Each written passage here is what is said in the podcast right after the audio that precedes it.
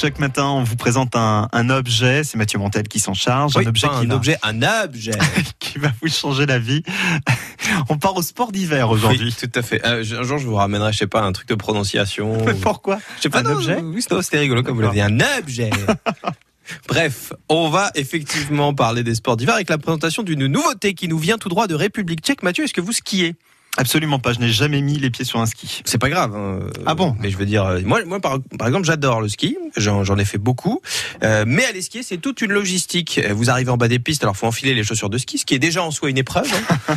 Ensuite, il faut vous les trimballer toute la journée. Après, il faut porter les skis, les bâtons, tout le matériel. Alors, vous pouvez faire aussi du snowboard, mais c'est aussi beaucoup de choses à trimballer. Tout cela va être peut-être changé avec les Snowfit, les pieds neige. Ça fait beaucoup rire Isabelle Rose, qui pratique le ski aussi, je le sais. Vous skiez, Isabelle? Un petit peu. Un petit peu, effectivement. Bah, Isabelle, elle va pas à la montagne pour skier. Oh, on va pas tout dévoiler, hein, mais euh, Ah bon elle fait un peu la fiesta. Quoi. Alors, pour ceux qui pratiquaient le, le mini-ski, en fait, c'était une version de ski déjà plus petite. On appelle ça aussi les, les patinettes. C'est un peu le même principe, mais encore plus petit. Puisque ces snowfit, comme leur nom l'indique, font la taille de- des pieds. Alors pour vous décrire, en fait, c'est une espèce de grosses semelles, un peu comme des, des chaussons. C'est une sandale, quoi. On dirait des sandales allemandes. Tout à fait. Tout à fait. Après, on met la chaussure dedans. Vous le faites pas en chaussettes parce que ça peut faire un peu froid.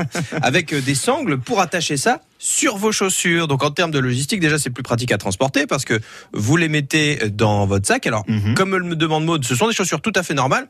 Je conseille quand même de mettre euh, des chaussures un peu épaisses parce que vous allez dans la neige. Mais oui, c'est un peu comme euh, le snowboard. Vous avez vos après-ski, vous n'avez pas des chaussures de ski. Mhm. Donc vous serez pas embêté pour marcher avec Euh, et c'est beaucoup plus pratique à transporter donc beaucoup plus beaucoup plus simple. Alors la légende que la société Snowfit raconte sur l'invention de cet objet, c'est qu'un jour son inventeur avait oublié ses skis, qu'il s'en est pas rendu compte, seulement quand il est arrivé en haut des pistes, il s'est dit "Ah, j'ai pas mes skis, je vais essayer de descendre en botte." Et voilà. Bon, le gars, il a quand même une mémoire un peu bizarre. Hein. C'est-à-dire qu'il va jusqu'au remonte pente, il remonte tout le truc, et là, il dit ah. Oh si je bête Bon bref, en tout cas ils ont inventé ça. Alors moi j'ai pas testé les, les Snowfit moi-même, mais dans, dans ce que j'ai pu voir, ça donne une liberté encore plus importante, c'est-à-dire que vous allez pouvoir vraiment tourner dans tous les sens. C'est un peu comme faire du patinage, mais sur des pistes de ski, ça donne encore plus de liberté.